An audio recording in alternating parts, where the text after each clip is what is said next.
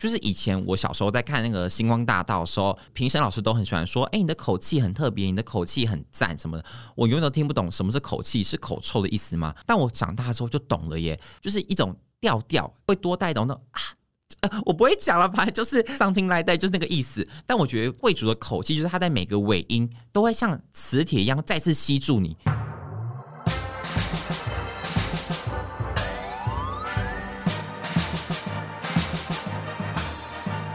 说说说说你爱音乐。Hello，大家好，我是你们的高分贝 DJ 宝剑。这个礼拜呢，又是我来独挑大梁了，好不好？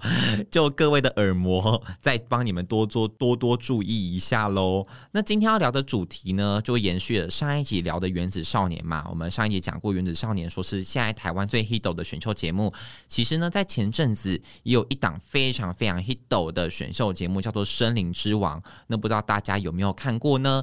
那今天要讲的呢，就是关于《森林之王三》这档节目，我自己在追的时候的心得感想，然后跟分享一下前期强他们现在的近况如何。那如果你今天有看《森林之王》，或者你今天没有看的人，我觉得都可以听一下这一期，因为我自己就会站在我是一个粉丝的角度来跟大家分享我自己在看、在追。《森林之王三》的时候，我的想法是什么啦？所以如果你有兴趣的话，我们就一起听下去喽。那先跟大家讲一下好了，就是以防有人没看嘛，先跟大家讲一下前七强的名单呢。第一名是柏林嘛，第二名是秋君，第三名是阿兰，第四名呢同理，第五名是我们的慧竹王慧竹，第六名是凯哲，第七名是 Ace。那这前七强，我必须说，真的都是 Oh my God，非常强。其实我在追《森林之王三》，我会追的原因呢，是因为我前两季其实都稍微的看过一下，但会看第三季的原因，是因为我有个朋友有参赛。那我朋友参赛，我想说还好啊。那既然如此，我就来当他的线上亲友团，我来帮他支持一下，就是 Go Go Go，加油加油，Go Go Go。就是我今天是为他的朋友，我说来帮他支持一下。结果谁知道 他在第二集就被淘汰了，奈安呢？但是我想说好。洗头都洗一半了，我现在能不看吗？就我前面第一集、第二集都看了。我想，如果你们今天看过选秀节目的人就知道，如果今天一旦你选秀节目看了第一集之后，你真的很难不看下去，因为你就会很好奇他们之后的发展会怎么样嘛。那这就是为什么我会开始追《森林之王三》的原因了。一路就看到总决赛，就让我觉得说，其实总决赛的每个选手，我真的觉得每个人基本上都是可以拿冠军呐，怎么都那么会唱哈，台湾。台湾这个宝岛人才济济，人才怎么可以那么多？每个人都好会唱歌哦！我想说，哎，那那我是怎么回事？我是唯一那个特例是不是？怎么可以唱歌难听到这个程度？奈安内啦！所以今天就跟大家分享是我自己比较喜欢的几个选手，然后跟我自己喜欢他们在节目里面哪些表现。首先呢，第一个就是一定要跟大家介绍，就是我们的冠军柏林。柏林啊，柏林，我觉得柏林呢，他从第一集唱那个还是会有没有？因为其实第一集呢，他们就是每个人都会带上属于自己的动物，或者说自己的在森林里面的植物、动物之类的。那柏林呢，他其实那时候戴着面罩。我就完全被他吸住，诶，就表示说他是真的真的完全靠着他的嗓音在吸引大家的。我一直都觉得他就是冠军的热门人选。怎么讲？因为他其实本身的嗓音是非常有辨识度的，尽管他那时候都戴着面罩，但就可以让人一听就知道，哦，这个应该就是柏林了。然后再来呢，是我觉得他的其实他的外表，他的外貌也是。很有特色，怎么讲？讲有特色会不会大家以为是贬义啊？但我是褒义，我是讲说是好的，就是它的它的外表啊，给人一种粗犷。粗犷的感觉，可他声音又如此细腻，就呈现了一个很大的反差感，你们知道吗？那通常有反差感的啊，有反差感的人就会让人更容易被他吸引住。就好比说，可能你今天你的一个系上的学长，你看他比较冷冰冰的，殊不知他本人其实是个私底下是个超级无敌大暖男。那这种大反差感，是不是就会让你很容易哦，不小心直接沉沦，直接不小心陷进他的温柔乡里面，是不是？所以我觉得这种有反差感的歌手，有反差感的偶像，都会让人更容易被他们吸引。我觉得柏林他就做到了很强大、很强大的反差感，让人很容易被他吸引住了。那在节目当中呢，到了如果我没有伤口，就是蔡依林的那首歌嘛，真的封神呢、封神无双，封神榜，他真的完全封神呢、柏林的歌声就会可以让人听了很容易被感动，然后很容易会跟着他一起。走进那个故事里面，他就很像在讲一个故事一样。就无论是哪首歌，我觉得他讲他唱起歌来，就像在表达一件事情，表达一个故事。那唱的过程就很容易让观众投入，让听众朋友们一个一个陷进去。就觉得啊、哦，我也好难过。明明自己没有怎样，你知道吗？明明自己这段时间过得开心的要命。明明这段时间我就过得哦，快乐冠军。但在听他唱歌之后，就很容易跟着一起被勾进去，想说、天哪，我好像的确也有什么地方是感到难过的，我的心也开始痛痛的了。但明明自己根本就没怎样，所以我觉得柏林他是一个很好说故事的人啦。那之后呢，他推出了一首词曲纯创作的单曲，叫做《来不及的告白》。那《来不及的告白》呢，这首歌的灵感来自于亲情啦，可是虽然虽然说它是来自于亲情，可是因为他的 MV 嘛，拍的就是爱情啊，表示说其实他们适用于人类的各种情感啦。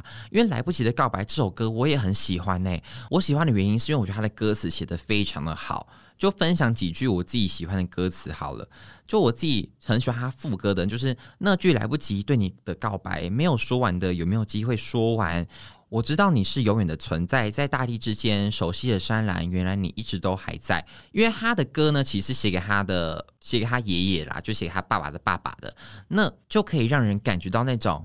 心酸感，树欲静而风不止，子欲养而亲不待嘛。其实我觉得这是现代很多的小孩朋友、小孩们都会面临到的问题，就包含连我都是。我也会常常觉得说啊，我好像对我妈没有很好，可是在于面对妈妈的时候，又会忍不住让人牙起来。你们，我不知道你们有没有这个想法，你们会不会有这个心态，还是真的我太不孝啊？就我每次都觉得说啊，没错，我好像对我妈真的太太就是。对我妈太不好了，好想出去，好想带她出去吃大餐，好想带她出去出去玩之类的。就是我每次自己一个人在夜深人静的时候，就会脑海蹦出很多这样的想法。可是每当一遇到她的时候，我那些想法瞬间就会抛诸脑后。诶，我完全忘记我到底想对她讲个什么话。但我觉得柏林这种来不及的告白呢，我听完了之后，真的会让我有很深刻的体悟，觉得说。我真的要对我妈好一点了，妈妈，I love you，你知道，就会让人有这种想法，就是真的很容易被他的声音会触碰到心里面最柔软的那一块，就真的会觉得啊，我心里面那一块最柔软的地方被大家被被柏林这样轻抚，哎，被柏林这样拿出来拍拍我的背，告诉我说没事的，没事的，你从现在再开始努力也还是来得及哟。我觉得柏林他就一直传达了这样的意念，跟他他用的歌声来。告诉我，跟用他的歌声呢来传达给我他的能量，一股力量去面对我的妈妈也好啊，或是面对我的谁也好，我觉得这是柏林他的歌声有股魔力，他这个魔法呢可以传达给每一个他的听众粉丝朋友们，我觉得是最强的地方。那在第二个呢，第二个就是第二名就是邱军嘛，邱军我真的觉得哎。Oh my god，他就像他的那个草一样，真的是生命力最强韧的选手诶，真的叫什么杂草精神？有这句话吗？反正就是觉得他真的是非常非常的淳朴，他淳朴到让人觉得说，哎，怎么可以有人那么阿 Q 精神吗？就会让人觉得说，怎么可以有人那么可爱的傻？他就真的是傻傻的可爱可爱的那种感觉，然后生命力就强到让人觉得好像他打不倒，你知道吗？每次被打倒就像不倒翁一样，又会再站起来，又会再爬起来，很像那种拳击选手，就已经被打到地上了，three two，然后会在 one 的前一秒马上站起来那种，他的生命力就是那么的强韧，而且我觉得他的嗓音就很像。动力火车，我觉得很像动力火车的声线，就是让人觉得浑厚又温暖。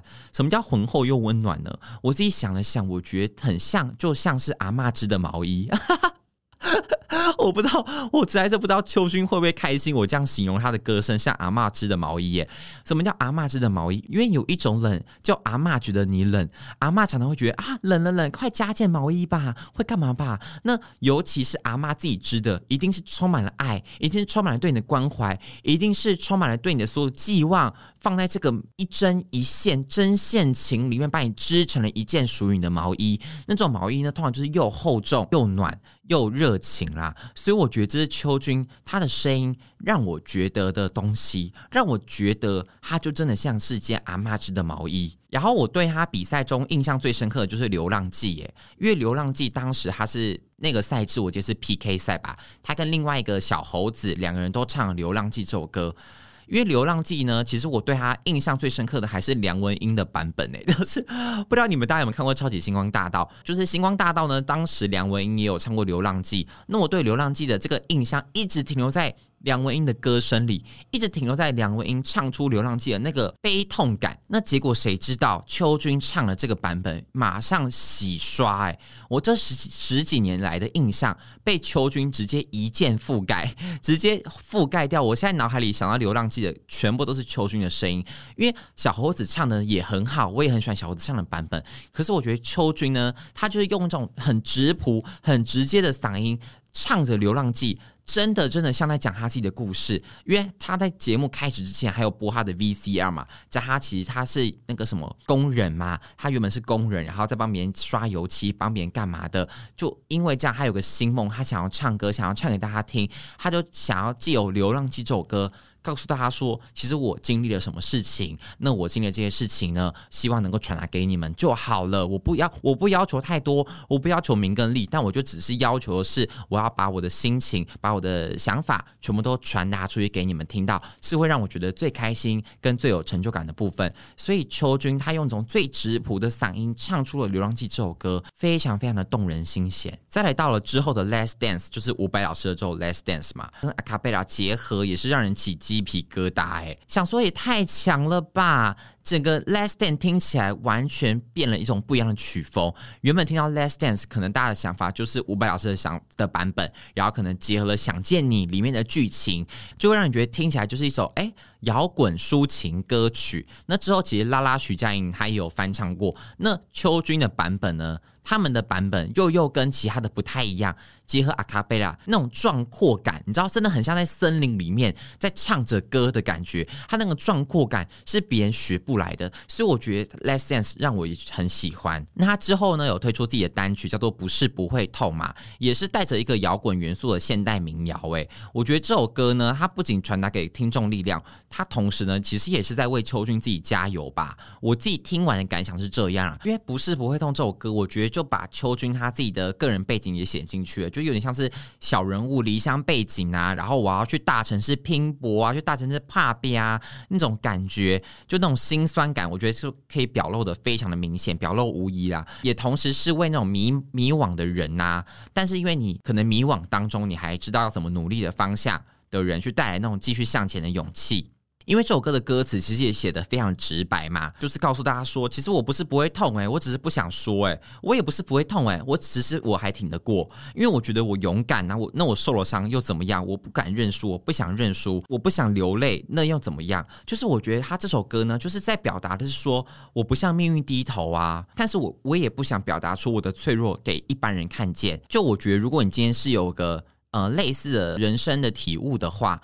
听这首歌一定会很触动你的心弦啦，但因为我本人呢，目前是还没有这种体悟，因为我一路上好像就是你知道，从从小就住在家里面，也没有那离乡背景的感觉，所以到目前还没有那种深刻的体悟。就连我这样的人听了，都会觉得啊，心有戚戚焉，更何况是真的有相同背景的人听了的感觉，我想一定是特别的深刻的。再来第三个呢，就要讲到是我们的慧竹王慧竹。其实慧竹啊，他在参加比赛之前，我就对他。还挺有印象，我就认识他的原因是因为他其实之前就有入围过金曲最佳新人嘛，然后同时呢也是很多比赛的常胜军。但我想他身为一个呃入围过金曲奖的人来参加《森林之王》，那个身上的包袱跟重担一定会压得他喘不过气吧？就是要是我假设我今天哦，好，我举我自己的例子好了，假设我今天已经做 YouTuber 做了五年了。突然，突然要我全部打掉重练，去重新参加一个 YouTuber 训练班的课程，那我在这个里面，说实话，我也会觉得有点小尴尬，或者说我会一直跨不过我内心的那道墙。你的心有一道墙，我就跨不过那个心墙的部分。所以，其实慧竹他参加比赛。我自己是非常非常的 respect，非常非常佩服他，因为我想他一定是有个很沉重的包袱压着他，所以我真的非常的感谢他愿意跨过他自己的心魔来参赛耶，让我们可以让更多人可以认识他这个人。像他的比赛当中，他有唱他的创作叫《浪漫体质》嘛，我就也非常喜欢诶，《浪漫体质》，因为其实我一直都觉得慧竹他的歌声很特别，也是很有辨识度的。其实比赛比到最后，我觉得。歌唱实力都已经是非常非常强了，但要怎么样更容易被大家注意到？要怎么样可以更出现？更最重要的，我觉得就是他有没有个人的特色。那我觉得慧筑他的个人的嗓音的特色非常非常强烈。那《浪漫体质》这首歌呢，就是我觉得他的词写得非常好，也很有深意。加上我觉得他跟徐佳莹就跟老师一样，都是属于是那种真的在讲故事的唱法。他唱着唱着，脑袋就自动就也会有画面呢，你知道吗？很特别哦，就会让人觉得哦，真的真的就是这样。因为《浪漫体质》这首歌是给林凡的歌嘛，但慧卓他在比赛的时候自己唱出来。我觉得有那种自己真的是作，真的是创作者，叫创作者吗？就自己是作词作曲的，你去唱这首歌，你就会更多带一股，就是有种啊，我是自己的小孩，我自己疼的那种多一层的情感。那这首歌的歌词我自己就很喜欢嘛，就是需要一片海洋接纳存在的浪漫啊，或者说需要一种偏方医治过分的敏感啊之类的，都在表达是在爱情里面的状况，所以。我觉得慧竹他的创作里面就可以写得很走心，写的是每个人都遇到状况，但就是他的创作也不是说是很直白的歌词，是会再多转一层、多绕一层、多带那种诗情画意感，很就很像拉拉。我真的觉得他很像拉拉那种创作才女，唱歌的方式也是在用说故事的方式唱。创作的时候呢，也像是用一个在寓言故事去包装，所以我很喜欢慧筑的原因就是因为这样啦。加上呢，我觉得他有种特别的口气，就是以前我小时候在看那个《星光大道》的时候，评审老师都很喜欢说：“哎，你的口气很特别，你的口气很赞什么的。”我永远都听不懂什么是口气，是口臭的意思吗？还是什么意思？但我长大之后就懂了耶。口气，你要我现在形容，我也讲不出个所以然，但就是会让人有一种自己的属于自己的调调，就是一种调调，一种。你在唱每个字的尾音的时候，会多带动那啊、呃，我不会讲了，反正就是，反正就是 something like that，就是那个意思。但我觉得贵族的口气，就是他在每个尾音都会像磁铁一样再次吸住你。就是你哎转不开，你广告你再转回来，都还会觉得被他那个最后一个字的尾音吸住，吸到你会很想把这首歌听完，不知不觉一首歌就这样过了。我觉得这是慧筑他给人的魔力啦。好，那在第四个呢，就是我们的凯哲。怎么说我们的凯哲？因为其实我说的选手里面，我最爱的就是凯哲。我觉得凯哲他好可爱哦！我在讲的是他长相，对，凯哲他好可爱，因为他被林宥嘉就说是王者般的声音嘛。比赛当中，我这真的是最爱他，长得很可爱，声音也好听到不行。Oh my god！我这集在跟他狂告白，但我必须讲，因为凯哲他真的好年轻哦。我原本以为他可能年纪好跟我差不多，可能二四二五，结果谁知道他才二十二一吗？年轻到不行，他的那个年轻到底他唱出来那种历练感是怎么怎么有的啊？哎，明明才二十岁，怎么唱的好像真的经历了十次的恋爱？哎，搞不好真的有，也有可能，抱歉，搞不好真的有啦。对啊，所以让人觉得说，怎么可以这样子？那像我讲，像我刚刚形容柏林，就是说，其实每个人的那个反差感，如果一大的话，就很容易圈粉。那凯哲绝对是反差感最大的一个选手吧？他的反差怎样？哎。平常平常唱歌的时候像小白兔一样，长相也挺可爱的，然后呀，就突然间小白兔变大野狼，哇，狂嘶吼，哎，直接变重金属 rocker 的感觉，吓坏我。但那个魅力又好反转哦，就直接吸引整个超吸睛的啊，就整个被他吸得牢牢的，你知道吗？长得很像无害无害的，结果突然给你超强的嘶吼。搭配他的表情，我觉得看起来真的就是撕心裂肺四个字不足以形容。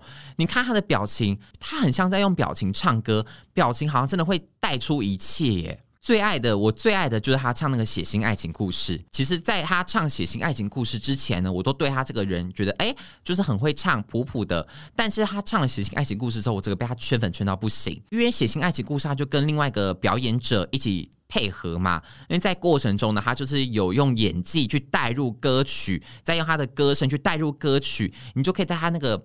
起承转合之中，看到他的表情变化，看到他像疯了一样，最后就呈现出来。整首歌起承转合做得非常的好，所有感情跟着你起承转合，他才真的是在起承转合诶，我觉得他的起承转合才真的是艺术，好不好？整个表演的超级完整的，超强的反转魅力，会让人一步一步的深陷其中，我自己就整个深陷在里面。那之后呢，柏林呢也帮他创作一首单曲，叫做《告别的情歌》，也是一首抒情摇滚的名曲。哎，我觉得他就搭配了凯哲自己非常擅长的唱腔去完成它，所以听完了真的就是 Oh my God，凯哲，我不想跟你告别，告别情歌不要唱了，因为我不想跟你告别，好不好？我想永远待在你旁边，当做永远的情歌，好不好？永远的情歌当第二首单曲。